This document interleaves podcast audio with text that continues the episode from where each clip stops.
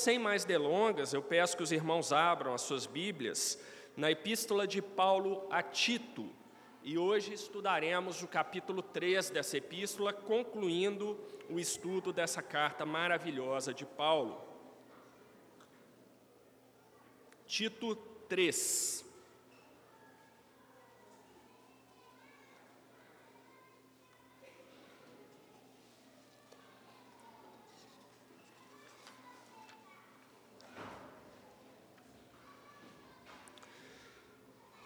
Então acompanhem, por favor, a leitura do texto bíblico.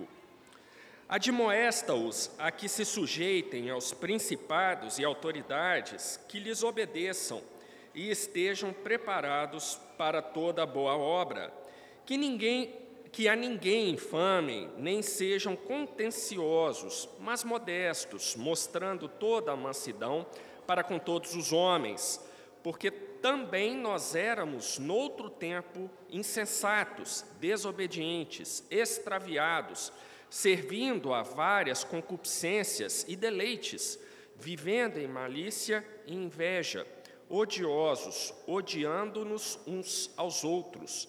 Mas quando apareceu a benignidade e amor de Deus, nosso Salvador, para com os homens, não pelas obras de justiça que houvéssemos feitos, mas segundo a sua misericórdia, nos salvou pela lavagem da regeneração e da renovação do Espírito Santo, que abundantemente ele derramou sobre nós por Jesus Cristo, nosso Salvador, para que, sendo justificados pela sua graça, sejamos feitos herdeiros segundo a esperança da vida eterna.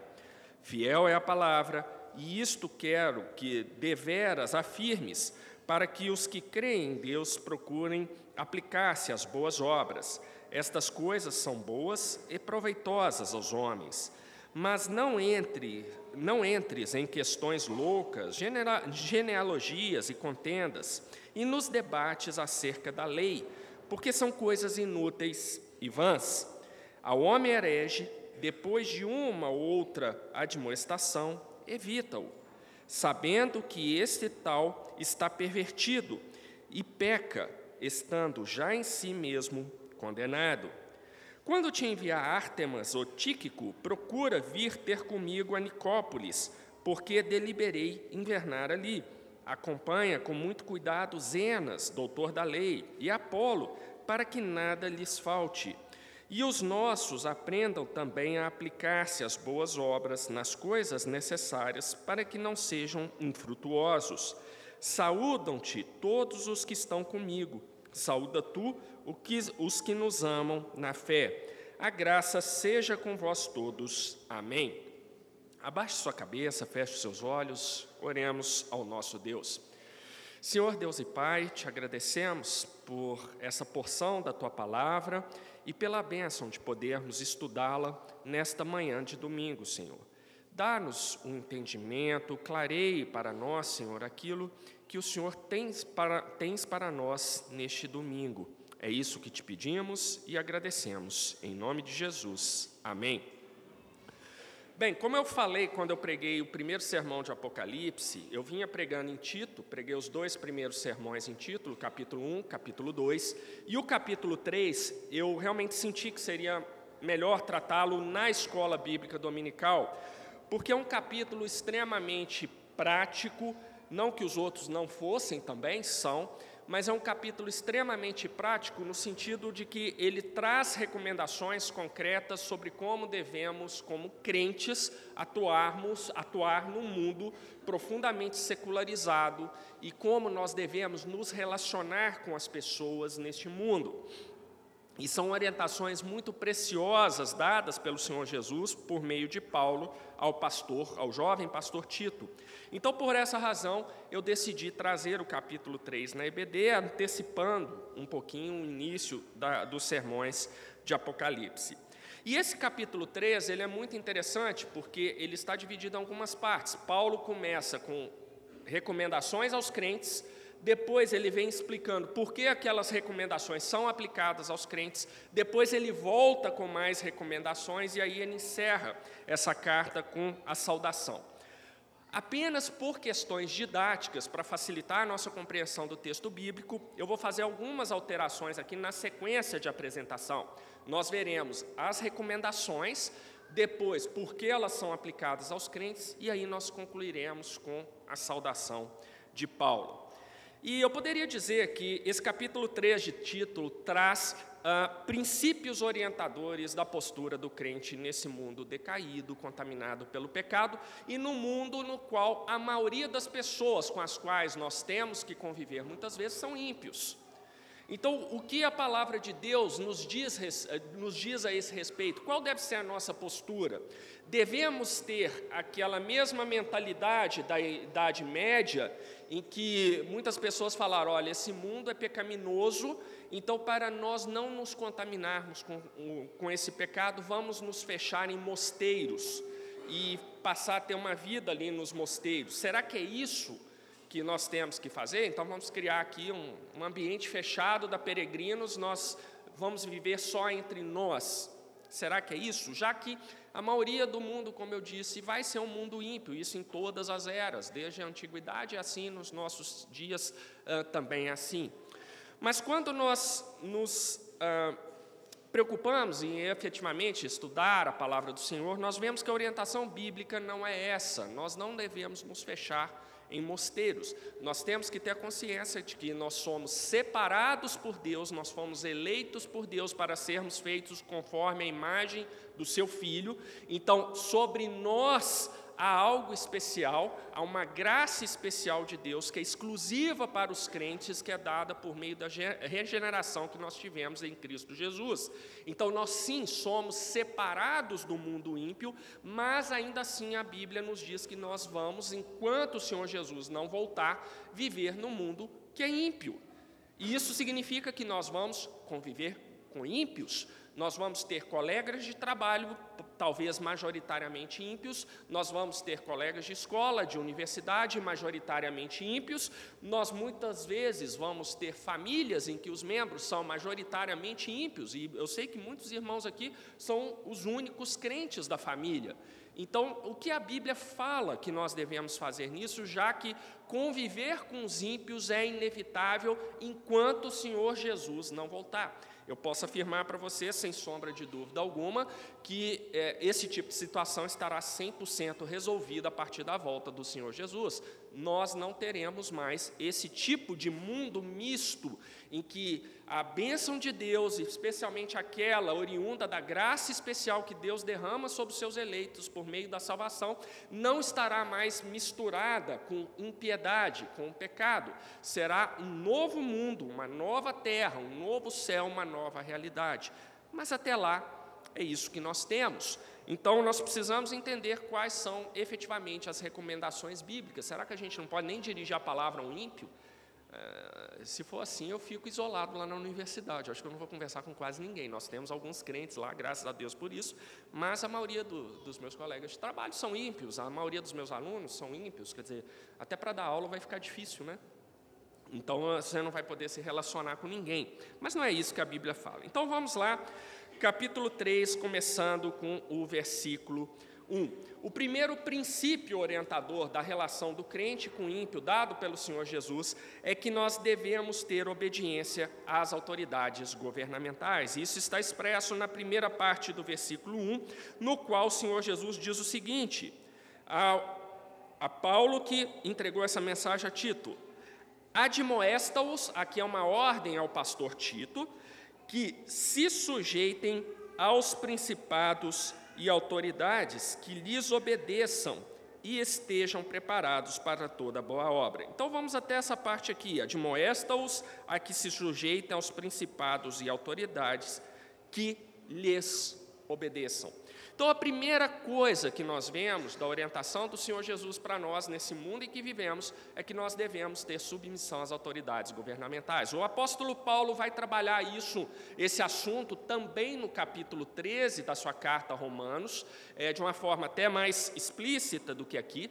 Mas daqui nós já temos um princípio que nós já abordamos algumas vezes aqui nas igrejas. Então, todo crente deve estar sujeito às autoridades governamentais. E nós vemos que isso aqui está relacionado ao quinto mandamento, expresso lá em Êxodo 20, 12, que vai estabelecer o seguinte: honra, honra teu pai e tua mãe, para que se prolongue os teus dias na terra que o Senhor Deus te dá.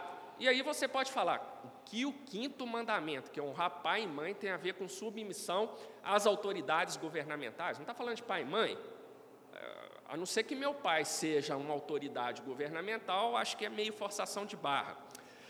Pergunta 124 do Catecismo Maior. Que significam as palavras pai e mãe no quinto mandamento? As palavras pai e mãe no quinto mandamento abrangem não somente os próprios pais, mas também todos os superiores em idade e dons, especialmente todos aqueles que, pela ordenação de Deus, estão colocados sobre nós em autoridade, quer na família, quer na igreja, quer no Estado. Percebe agora o que o quinto mandamento tem a ver com o princípio dado pelo Senhor Jesus aqui em Tito?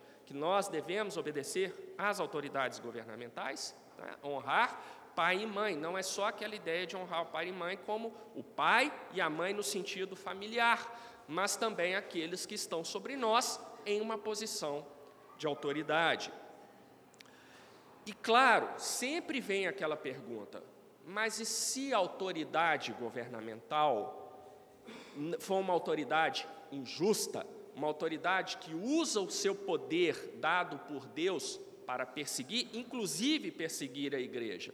Nós já falamos sobre isso aqui anteriormente. O princípio bíblico é: se a autoridade governamental, aquilo que ela faz, aquilo que ela decreta, aquilo que ela manda, entra em choque com a palavra de Deus, cumpre a nós, como crentes regenerados no Senhor Jesus, seguirmos a Deus e não a autoridade.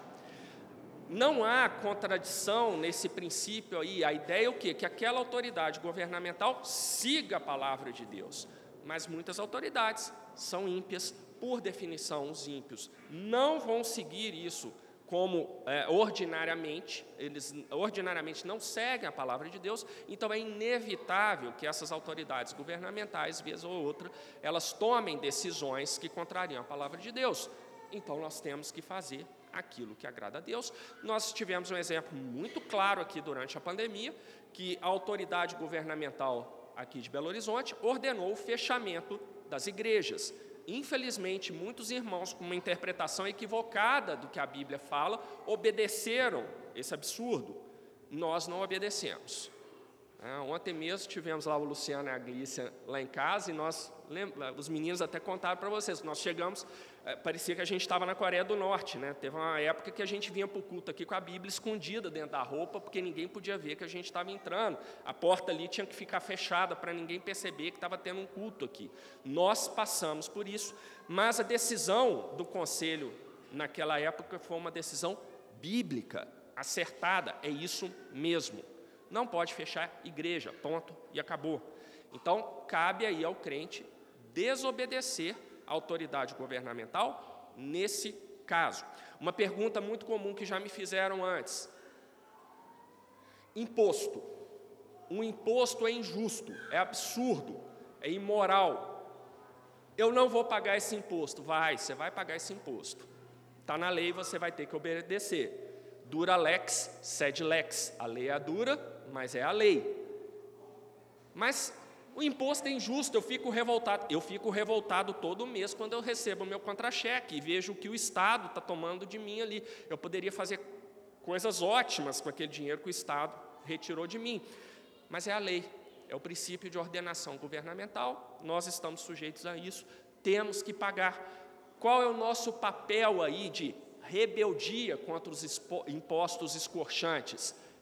É votar em candidatos que não queiram só tributar a população prestar atenção nisso daí.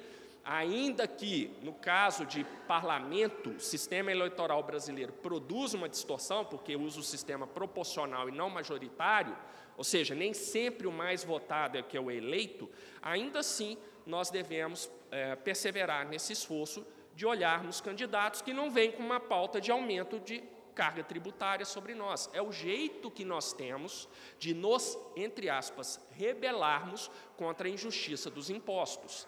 E não deixando de pagar imposto. E muito menos chegando lá no dentista e pedindo para ele emitir um recibo num valor maior do tratamento para você poder abater do imposto de renda. Isso não é papel de crente.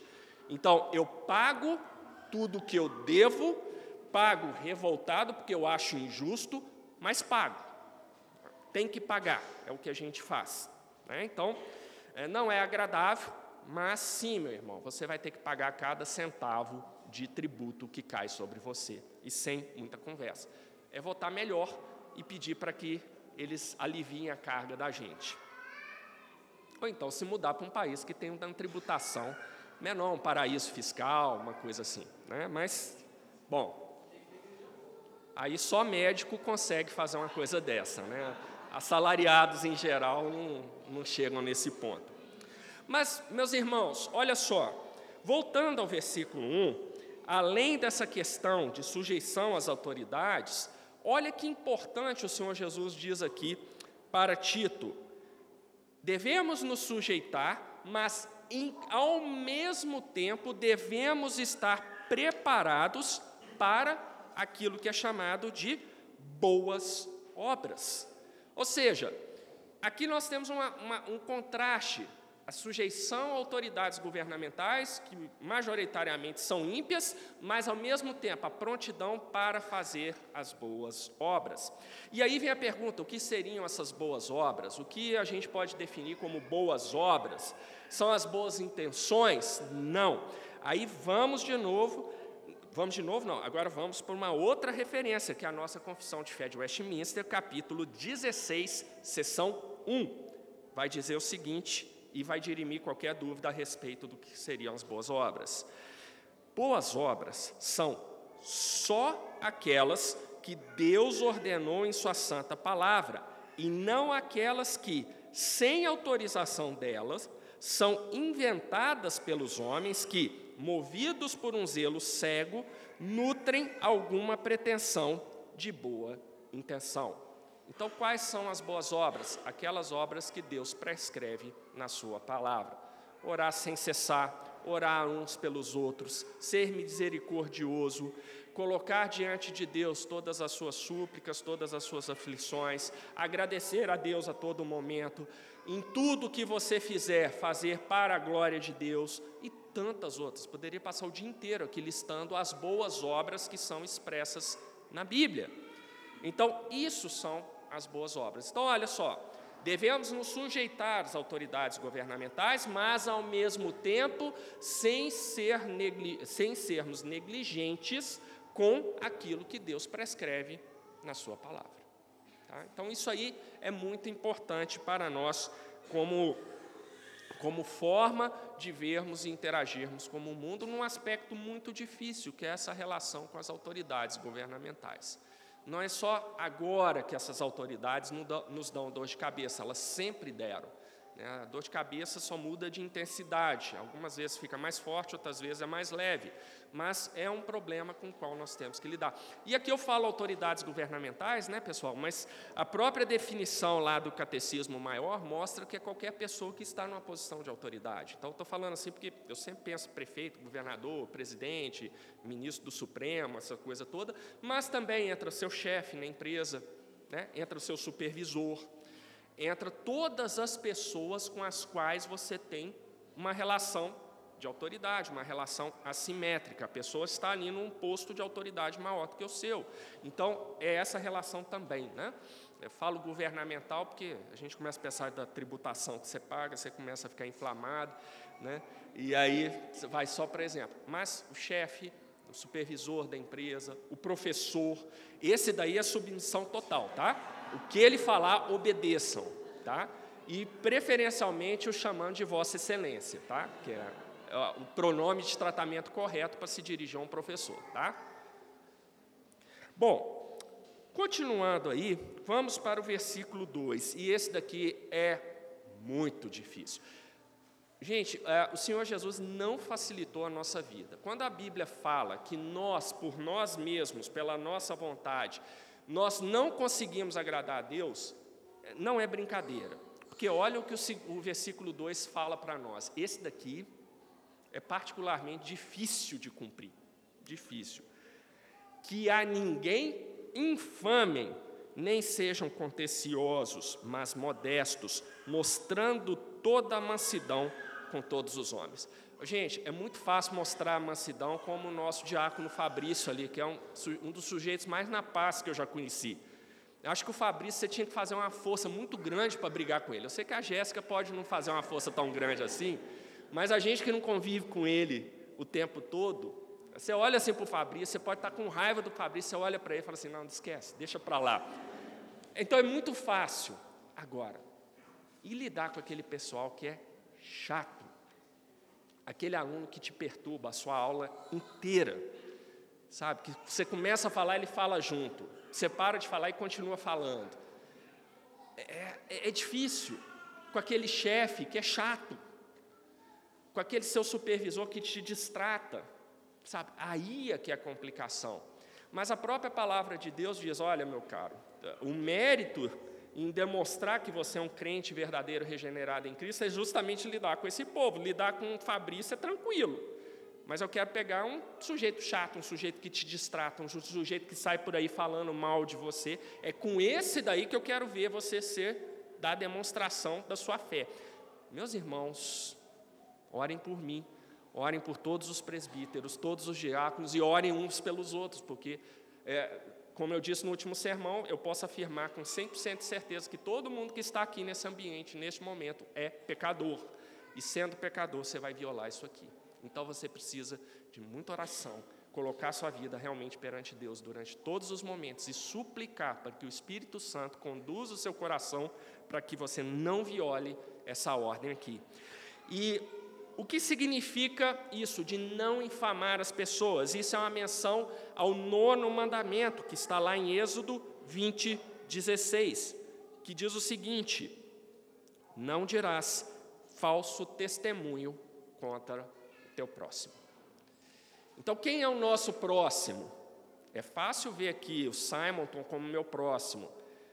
O Simonton é o meu próximo, mas aquele sujeito mega ímpio que trabalha comigo no mesmo departamento, que é desbocado, que blasfema contra Deus todo dia, ele também é o meu próximo.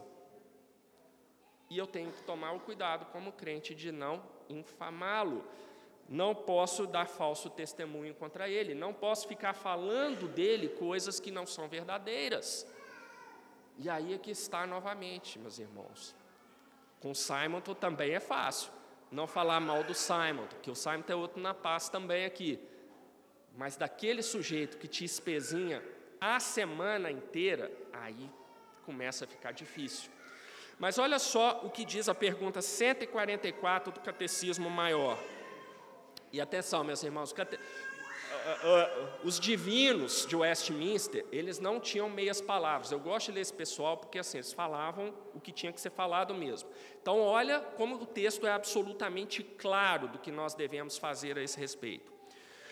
Os deveres exigidos no, novo, no nono mandamento são conservar e promover a verdade entre os homens e a boa reputação de nosso próximo, assim como a nossa evidenciar e manter a verdade e de coração sincera, livre, clara e plenamente falar a verdade, somente a verdade em questões de julgamento e justiça e em todas as mais coisas, quaisquer que sejam, considerar caridosamente os nossos semelhantes, amar, desejar e ter regozijo pela sua boa reputação entristecer-nos pelas suas fraquezas e encobri-las e mostrar franco reconhecimento dos seus dons e graça e graças, defender sua inocência, receber prontamente boas informações a seu respeito e rejeitar as que são maldizentes, lisonjeadoras e caluniadoras, prezar e cuidar de nossa boa reputação e defendê-la quando necessário cumprir as promessas lícitas, empenhar e praticar tudo o que é verdadeiro, honesto, amável e de boa forma. Cansou, né? Cansou. Acho que eu vou contratar alguém para fazer isso aqui para mim, porque eu não dou conta de fazer isso aqui, não.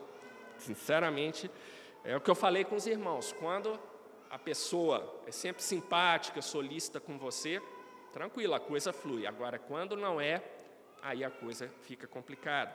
Mas essa é a ordem do Senhor Jesus. Não devemos infamar. Infamar as pessoas é violação do nono mandamento.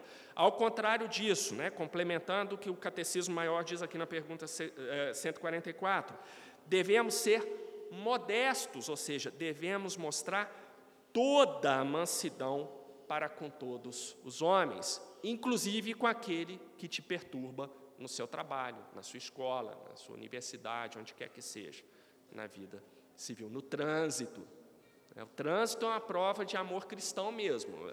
É ótimo praticar o nono mandamento no trânsito, ainda mais que esse trânsito maravilhoso dos últimos dias de Belo Horizonte. Hoje choveu, amanhã a previsão é de chuva, aí fica maravilhoso.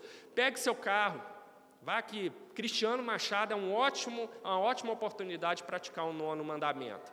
Tá? Vá lá e pratique isso. Mas, meus irmãos, isso aqui mostra, isso aqui uh, deixa muito clara a nossa indignidade perante Deus. Então é realmente com muita oração, com muito temor do Senhor é, e muita misericórdia do Senhor para que consigamos cumprir o nono mandamento devidamente.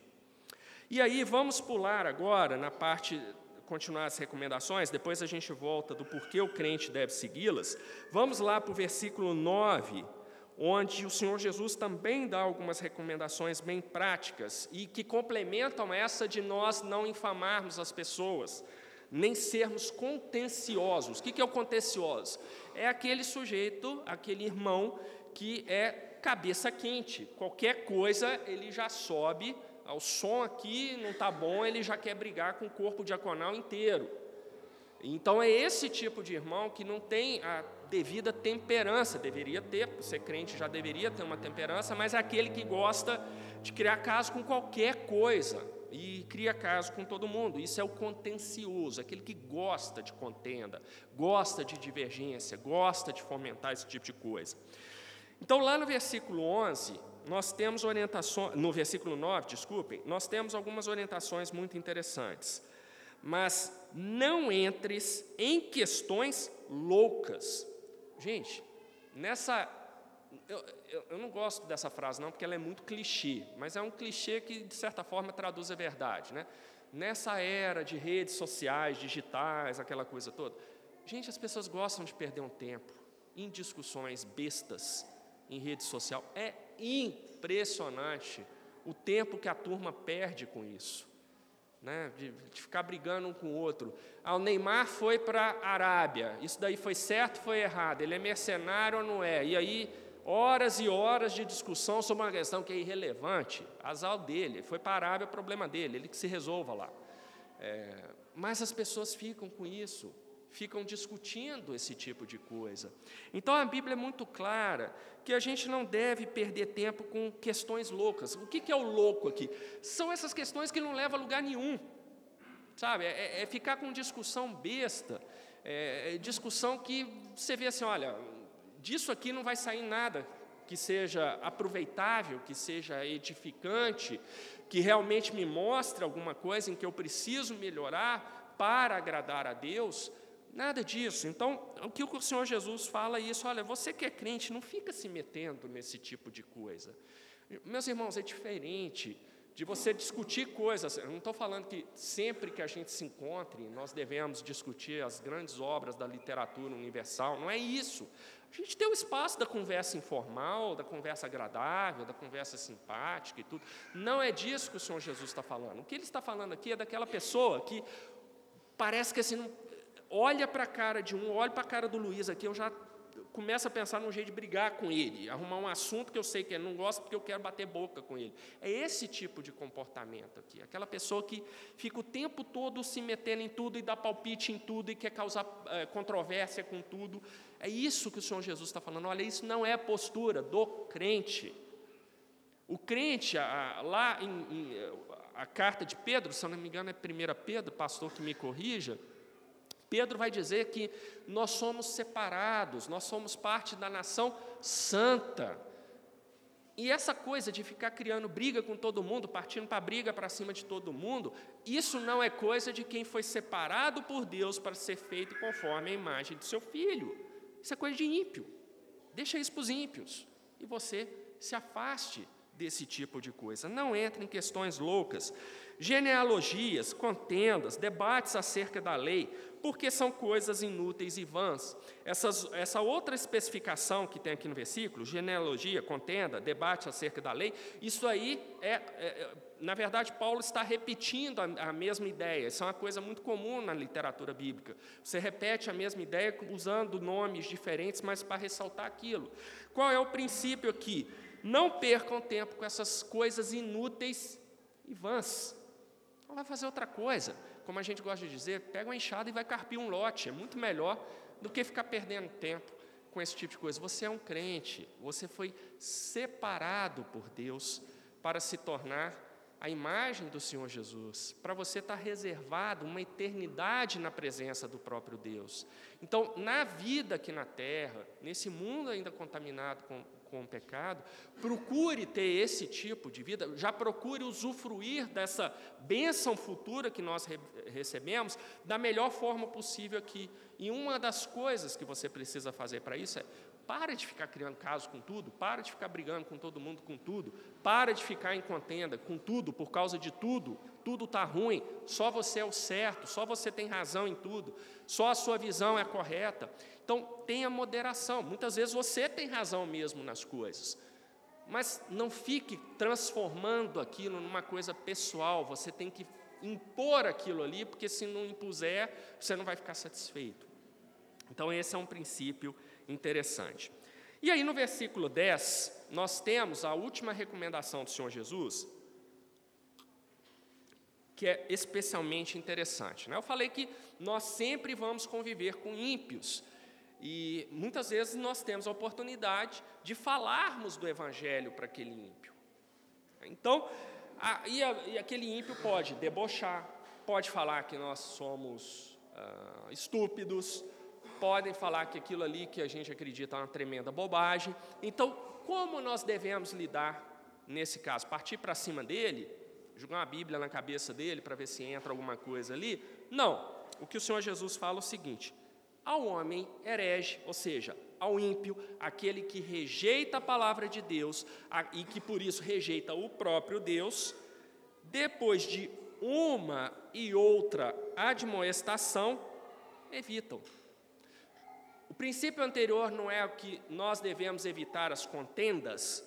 Uma maneira de evitar contenda é essa aqui também: evitar de ficar batendo boca com o ímpio por causa da palavra de Deus. Você falou, ele disse que é uma bobagem, você dá uma outra resposta ali, educada, mansa, como Pedro também nos recomenda, com um grande princípio da apologética que está lá em Pedro, que nós devemos estar preparados para defender a nossa fé com mansidão.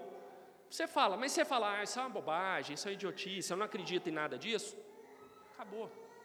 Sabe, eu deixo o meu caso aqui vou fazer outra coisa, saia de perto. Olha o que o Senhor Jesus fala, evita-o. Quer dizer, não vai, o evitar não é quando a pessoa aparecer na sua frente, você entra no primeiro cômodo que tiver lá e fecha a porta para a pessoa não te ver. Não é nada disso, não. O evitar, nesse contexto aqui, significa o seguinte: evita esse assunto com ele, porque é um assunto que vai trazer contenda. Você vai ficar irritado com ele, vai pecar por causa disso, ele vai ficar irritado com você, ou seja, ele não estará propenso para no futuro ouvir de novo a palavra de Deus. Então evita, evita.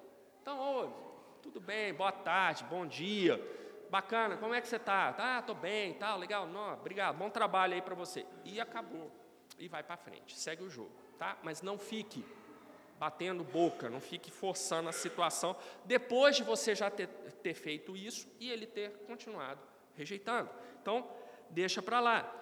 Por quê? Olha o versículo 11. Nós devemos fazer isso sabendo que esse tal está pervertido e peca, estando já em si mesmo condenado. Então, olha, o caso dele agora é com Deus. Aliás, não é agora é com Deus, sempre foi com Deus. você está sendo só um instrumento para levar a palavra de Deus a ele, como o próprio Senhor Jesus ordenou que nós fizéssemos. Você cumpre isso, ele não quer, ele rejeita. Então tá, mas ser simpático, ser agradável, ser atencioso é postura do crente com todo mundo. Lembra que eu falei? É fácil ser simpático e atencioso com quem tem esse mesmo comportamento com você, mas com quem não tem fica mais difícil. E é aí que você tem que mostrar que você realmente é um crente regenerado em Cristo.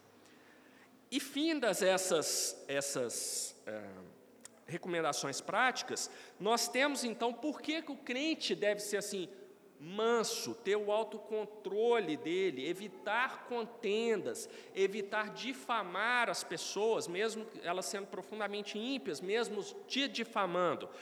Voltemos agora um pouco no texto, vamos lá para o versículo 3. Veja o que o Senhor Jesus, aqui por meio de Paulo, está nos dizendo. Porque também nós éramos no, no outro tempo insensatos, desobedientes, extraviados, servindo a várias concupiscências e deleites, vivendo em malícia e inveja, odiosos, odiando-nos uns aos outros. Mas quando apareceu a benignidade e amor de Deus, nosso Salvador, para com os homens, não pelas obras de justiça que houvéssemos feito, mas segundo a sua misericórdia, nos salvou pela lavagem da regeneração e da renovação do Espírito Santo, que abundantemente ele derramou sobre nós por Cristo Jesus, nosso Salvador, para que, sendo justificados pela sua graça, sejamos feitos herdeiros segundo a esperança da vida eterna. Se você achou que o conteúdo dessas passagens aqui está muito parecido com o que o pastor Bruno vem pregando em Efésios, você está correto, porque é exatamente a continuação daquele raciocínio em Efésios. Que o Senhor Jesus aqui está falando, olha, não seja contencioso, procure ser manso com os outros, porque lembre-se que antes que Deus estendesse a sua graça a você, você era igual a eles.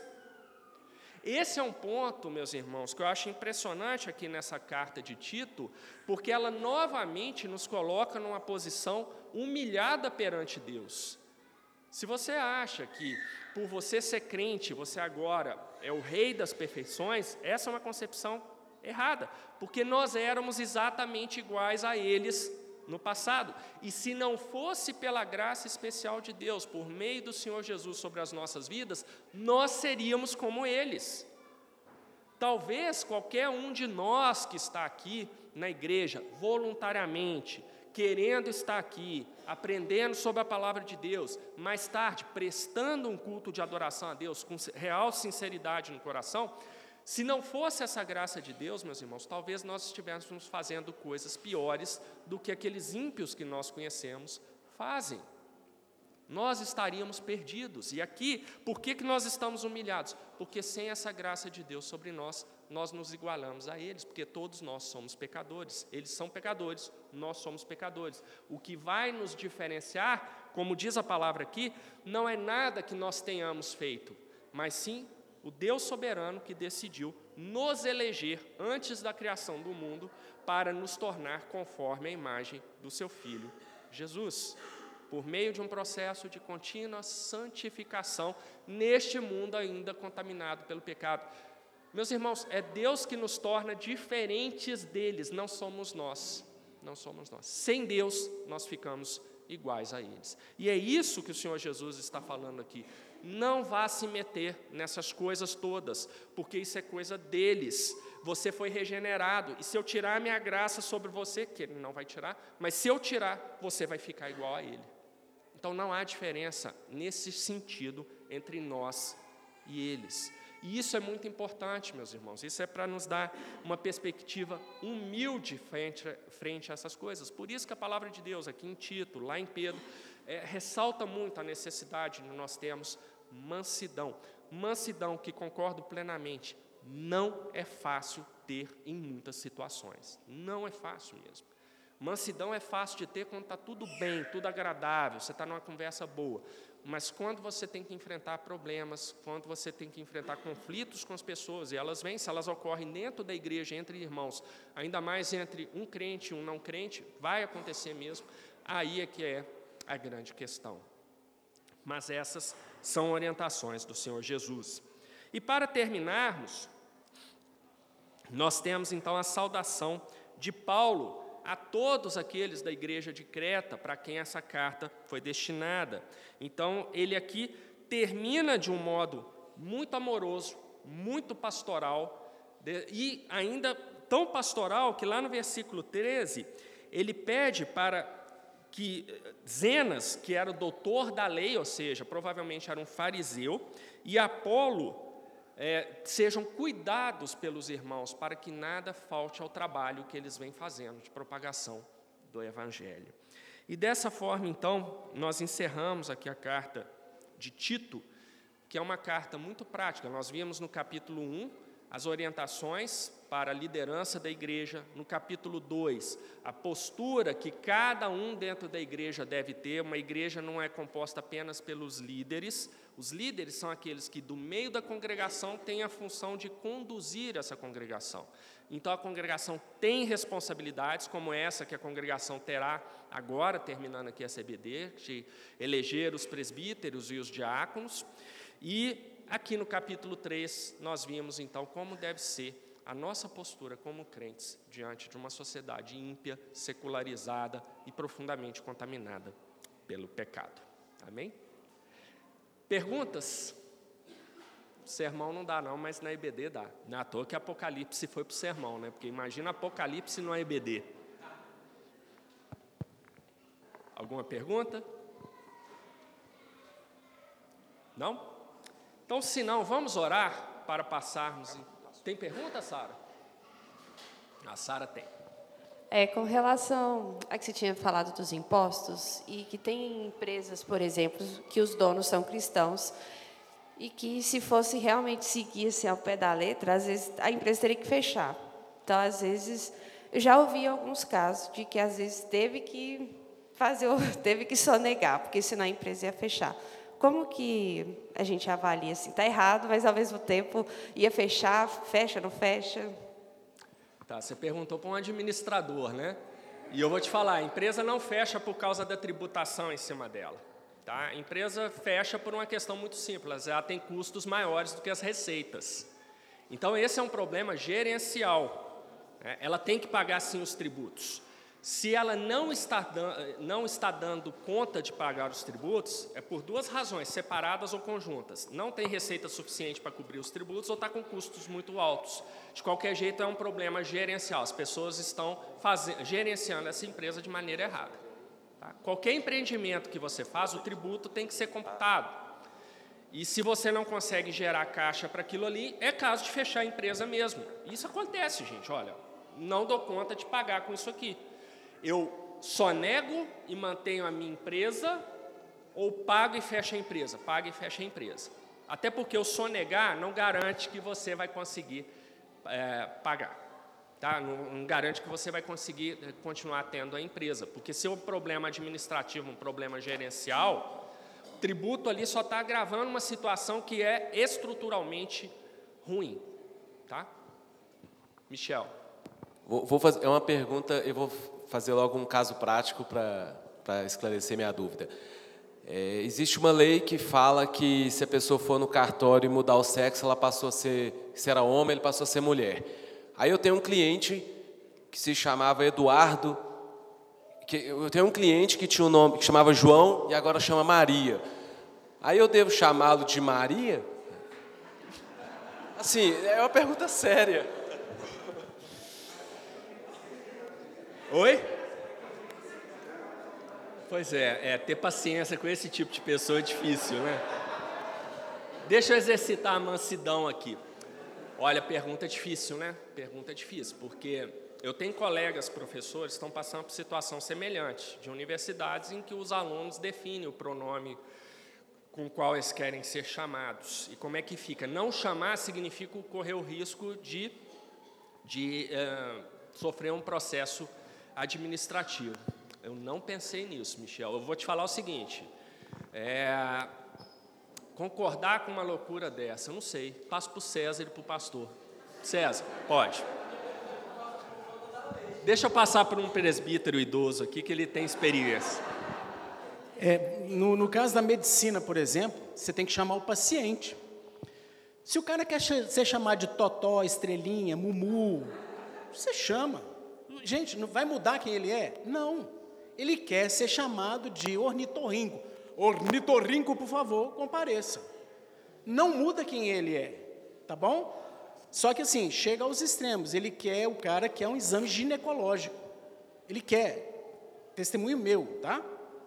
Ele quer um exame ginecológico. Eu falei assim, ornitorrinco, não tem jeito de eu fazer um exame ginecológico em você, porque você não tem as estruturas anatômicas para fazer um exame ginecológico em você. Mãe, que não sei o quê. E pode chamar até polícia para você.